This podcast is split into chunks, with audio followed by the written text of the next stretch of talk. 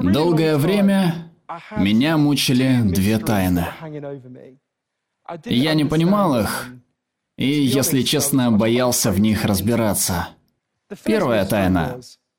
Мне 40 лет, и всю мою жизнь, год за годом, серьезная депрессия и тревожность росли в США, в Великобритании и во всем западном мире. И я хотел понять, почему. Почему это происходит с нами? Почему с каждым годом нам становится все труднее пережить день? Я хотел понять это также из-за более личной тайны. Когда я был подростком, помнится, я приходил к врачу и объяснял, что я чувствую, будто боль выливается из меня. Я не мог ее контролировать и не понимал, почему это происходит. Я стыдился этого. И мой врач рассказал мне историю, как я теперь понимаю, с благими намерениями, но слишком упростив ее. Не полностью неверную. Мой врач сказал, мы знаем, почему с людьми это случается. Некоторые люди просто от природы имеют химический дисбаланс в своих головах. Очевидно, ты один из них. Все, что нужно, дать тебе лекарства, которые вернут твой баланс в норму. Так я начал принимать паксил или сероксат. Это один препарат, только с разными названиями в разных странах. И я почувствовал себя намного лучше. Но вскоре боль начала возвращаться возвращаться. Дозы все увеличивали, так что в течение 13 лет я принимал максимально разрешенную законом дозу. И почти все эти 13 лет, а под конец постоянно, я все еще испытывал острую боль. И я начал спрашивать себя, что происходит. Потому что ты делаешь все, что тебе сказали, так как принято в твоей культуре, так почему тебе все еще плохо? Так, чтобы разобраться с обеими загадками, а также для своей книги, я поехал в кругосветное путешествие. Я проехал около 65 тысяч километров. Я хотел поговорить с ведущими мировыми экспертами о причинах депрессии и тревожности, и, что особенно важно, как их лечить, а также о людях, справившихся с депрессией и тревожностью всевозможными способами. Я научился очень многому у замечательных людей, встретившихся мне в пути. Думаю, главное из того, что я узнал, сейчас у нас есть научные данные о девяти причинах депрессии и тревоги. Две из них действительно биологические. Гены могут сделать вас чувствительнее к этим проблемам, хотя это не определяет вашу судьбу. Кроме того, с мозгом во время депрессии происходят реальные изменения, усложняющие выход из нее. Но большинство доказанных причин депрессии и тревожности не биологические. Они в нашем образе жизни. И как только вы осознаете их, откроется великое множество решений, которые нужно предлагать людям наряду с антидепрессантами. Например, если ты одинок, ты более склонен к депрессии. Если на работе ты ничего не решаешь, а делаешь только то, что тебе говорят, ты более склонен к депрессии. Если ты редко выбираешься на природу, ты более склонен к депрессии. Кое-что объединяет большинство причин депрессии и тревожности, о которых я узнал. Не все, но большинство из них. Каждый здесь знает, что у нас есть естественные физические потребности, так? Само собой, вам нужна еда, вода, убежище, чистый воздух. Если бы я забрал у вас все это, у вас бы сразу возникли неприятности. В то же время у каждого человека есть и естественные психологические потребности. Чувствовать, что вы на своем месте, что в вашей жизни есть смысл и цель, что люди видят и ценят вас, что у вас есть будущее, имеющее смысл. Построенная нами культура хороша во многом, и многое лучше, чем было раньше. Я счастлив жить сегодня. Но у нас все хуже получается удовлетворять этим глубоким психологическим потребностям. Происходит не только это, но думаю, именно это основная причина возрастания кризиса. С этим нелегко согласиться. Мне было трудно поменять представление о депрессии как о проблеме в моем мозге на проблему со многими причинами, включая образ жизни. И все, правда, начало становиться на свои места, когда я однажды пошел на интервью с южноафриканским психиатром по имени Дерек Саммерфилд. Он отличный парень. Доктор Саммерфилд был в Камбодже в 2001 году, когда жителям той страны впервые представили химические антидепрессанты. Местные доктора, камбоджийцы, никогда не слышали об этих лекарствах и не знали, что это. Он объяснил. Камбоджийцы ответили, нам они не нужны, у нас уже есть антидепрессанты. Он спросил, в каком смысле. Он ожидал рассказа о каких-то травах вроде зверобоя, гинкко билоба, вроде того. Вместо этого ему рассказали историю. В их общине был фермер, он работал на рисовых полях. Однажды он встал на мину, оставшуюся после войны со Штатами, и ему оторвало ногу. Ему сделали протез. Какое-то время спустя он вернулся к работе на полях, но оказалось, что работать стоя в воде с протезом очень болезненно. И я полагаю, ему было сложно возвращаться к работе на то поле, где его подорвало. Парень начал плакать целыми днями, не выбирался из постели, проявлял все симптомы депрессии. Камбоджийский доктор сказал, тогда мы дали ему антидепрессант. Доктор Саммерфилд спросил, что же это было. Они объяснили, что они посидели с ним. Они послушали его. Поняли, что его боль имеет смысл. Было тяжело видеть его в тисках депрессии, но в его случае она имела очень явные причины. Один из врачей, общаясь с людьми из их окружения, догадался, если мы купим парню корову, он мог бы стать молочным фермером. И он бы уже не был в такой ужасной ситуации, ему бы не пришлось работать на рисовых полях. Они купили ему корову, через пару недель он перестал плакать. Через месяц его депрессия исчезла. Они сказали доктору Саммерфилду, «Доктор, корова была антидепрессантом. Вы об этом, правда?»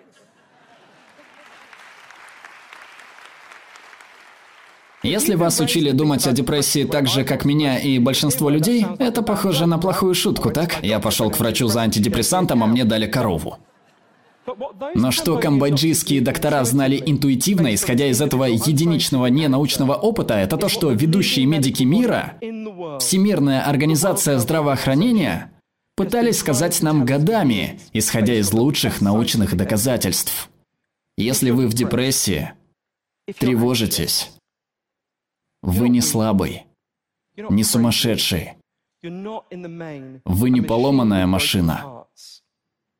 Вы просто человек с неудовлетворенными потребностями.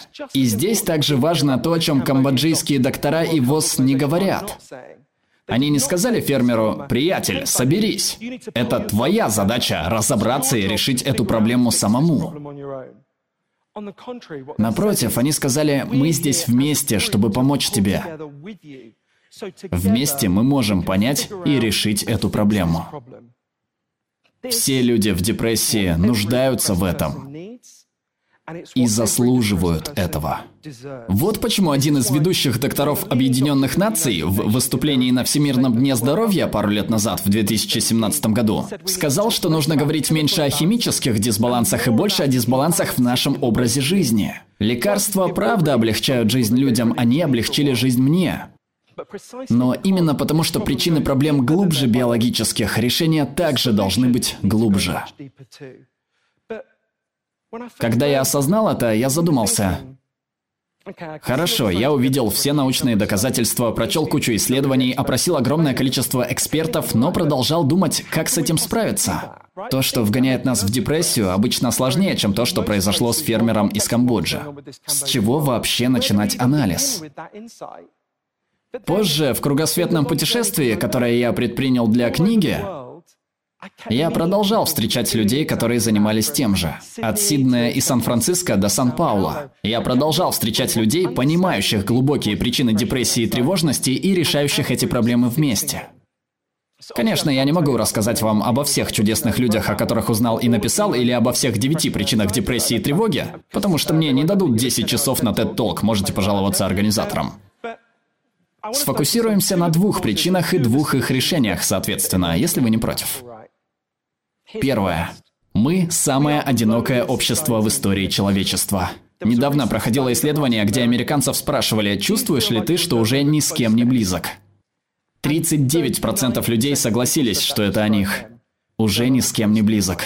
По мировым оценкам одиночества, Великобритания и Европа прямо позади США. На случай, если тут кто-то зазнался. Я потратил много времени, обсуждая это с ведущим экспертом в мире по одиночеству, с удивительным профессором Джоном Качиопа из Чикаго.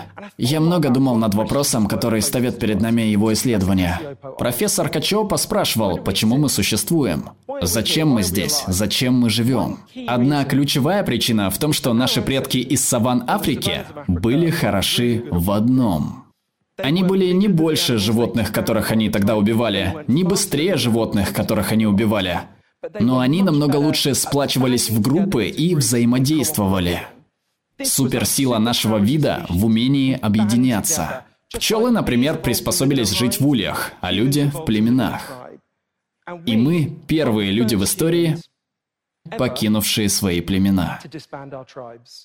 Именно поэтому мы чувствуем себя ужасно. Но так быть не должно. Один из героев моей книги и, кстати, моей жизни – доктор Сэм Эверингтон. Он врач-терапевт в бедном районе Восточного Лондона, где я прожил многие годы. Сэму было очень некомфортно, ибо его пациенты приходили с ужасной депрессией и тревожностью. Как и я, он не против химических антидепрессантов. Он считает, иногда они могут быть полезны, но он смог увидеть две вещи. Во-первых, пациенты были в депрессии и тревожились в большинстве своем по абсолютно понятным причинам вроде одиночества. Во-вторых, хоть и лекарства помогали некоторым из них, для большинства они не решали проблему. Основную проблему. Однажды Сэм решил попробовать другой метод. В его медцентр пришла женщина по имени Лиза Каннингем. Я познакомился с Лизой позже. Лиза не выходила из дома из-за депрессии и тревожности 7 лет. И когда она пришла в центр Сэма, ей сказали, не переживай, мы продолжим давать тебе лекарства, но мы назначим тебе кое-что еще. Мы назначим тебе приходить в этот центр дважды в неделю и встречаться с группой людей, страдающих тем же, что и ты. Но не чтобы обсуждать, как вы несчастные, а чтобы выяснить, что важного вы можете сделать вместе. Ты не будешь одинока, а жизнь перестанет казаться бессмысленной. На первой встрече этой группы Лизу в буквальном смысле вырвало от напряжения, так ее переполняли эмоции. Но люди погладили ее по спине и начали обсуждать, что бы они могли сделать. Эти обитатели Восточного Лондона, вроде меня, не знающие ничего о садоводстве, сказали, почему бы нам не научиться садоводству? За медцентром был пустой участок, пустырь, почему бы не превратить его в сад? Они начали брать книги в библиотеке, смотреть видео на ютубе, начали ковыряться в земле, начали изучать времена года. Доказано, что контакт с природой – мощнейший антидепрессант. Но они начали заниматься кое-чем даже более важным. Они начали формировать племя, группу. Они начали заботиться друг о друге. Если один из них не приходил, остальные искали его, спрашивали, в порядке ли он, помогали ему выяснить, что беспокоило его в тот день. Лиза объяснила мне это так. Сад начал цвести и мы начали цвести. Этот подход назвали «социальное назначение». Он становится все популярнее. Существует маленькое, но растущее предположение, что он может привести к реальным и значительным сдвигам в лечении депрессии и тревожности. Помню, однажды я стоял в саду, который вырастили Лиза и ее друзья. Очень красивый сад. И мне пришла в голову мысль, вдохновленная профессором Хью Маккаем из Австралии. Я думал, когда людям плохо, в нашей культуре принято говорить им Уверен, каждый здесь говорил это. Мы говорим, тебе просто нужно быть самим собой. И я осознал, что на самом деле мы должны говорить «не будь тобой». Не будь собой. Будь нами. Будь мы. Будь частью группы. Решение этих проблем не в том, чтобы опустошаться все больше и больше, будучи одиноким. Это как раз то, что привело нас к этому. Решение принадлежать чему-то большему, чем ты сам. И это приводит нас ко второй причине депрессии и тревожности, о которой я хочу поговорить. Все мы знаем, что фастфуд преобладает в нашем рационе и вредит нашему здоровью.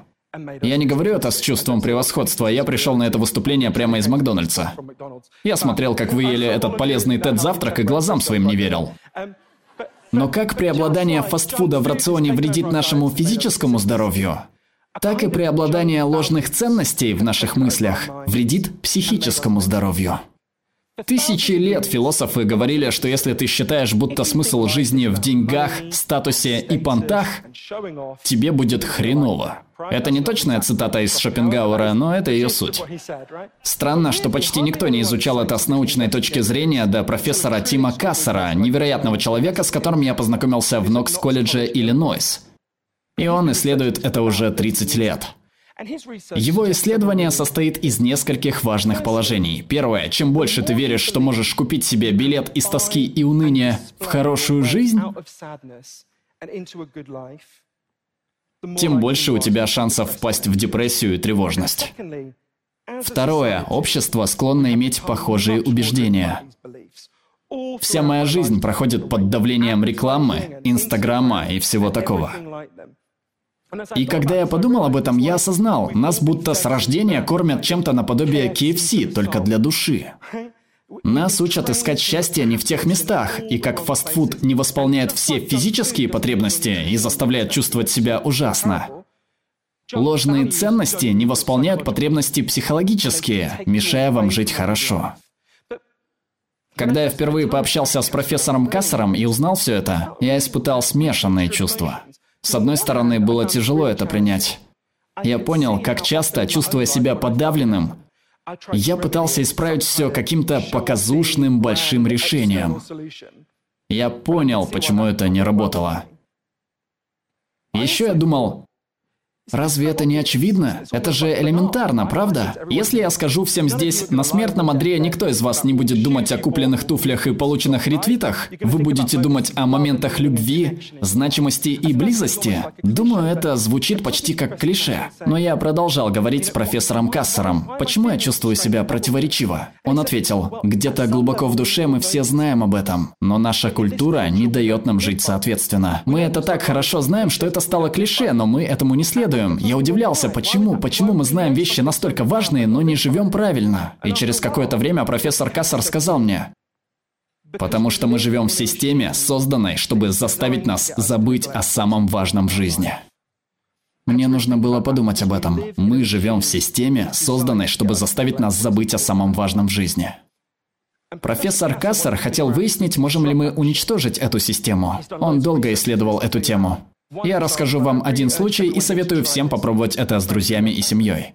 Парень по имени Натан Дунган собрал группу подростков и взрослых для регулярных встреч в течение определенного периода времени. И частично суть встреч была в том, чтобы заставить людей задуматься о моментах их жизни, которые они считают значимыми и осмысленными. Для разных людей это были разные моменты. Музыка, писательство, помощь другим. Я уверен, каждый здесь может назвать что-то, да? И частично суть была в том, чтобы заставить людей задуматься. Хорошо, как бы нам посвятить больше времени реализации того, что придает жизни значимость и осмысленность, и меньше покупки ненужных вещей, публикации их в соцсетях, пытаясь заставить других людей завидовать. Они выяснили, что просто встречаясь, что-то вроде анонимных потребителей, да?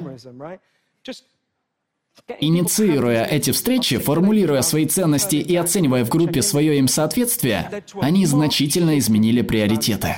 Это помогло им уйти от урагана, генерирующих депрессию сообщений, которые заставляют искать счастье не в тех местах, и помогло осознать более значимые и наполняющие ценности, выводящие из депрессии.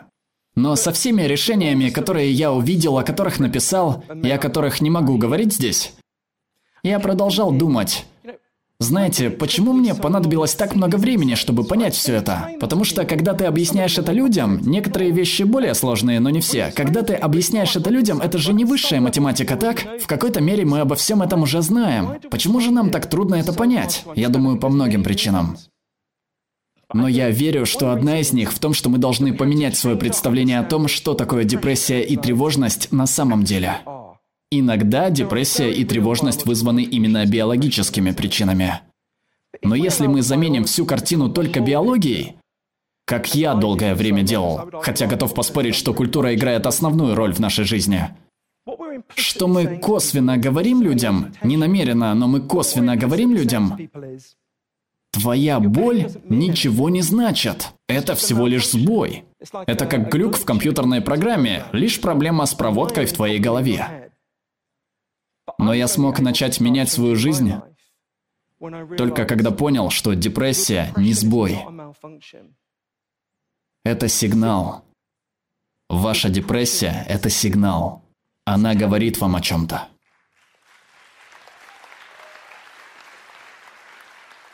То, как мы чувствуем себя, обосновано. И причины может быть сложно увидеть в муках депрессии, я понимаю это очень хорошо из личного опыта. Но с правильной помощью мы можем понять эти проблемы и решить их вместе. Но для этого самый первый шаг Перестать обижать эти сигналы, говоря, что они знаки слабости, безумия или чистая биология. Это касается лишь мизерного числа людей. Нам нужно начать прислушиваться к этим сигналам, потому что они говорят то, что нам нужно услышать. Только когда мы на самом деле прислушаемся к этим сигналам, когда мы почтим эти сигналы, зауважаем эти сигналы, тогда мы сможем начать видеть освобождающие, наполняющие, более глубокие решения. Коров, которые ждут своего часа. Спасибо вам.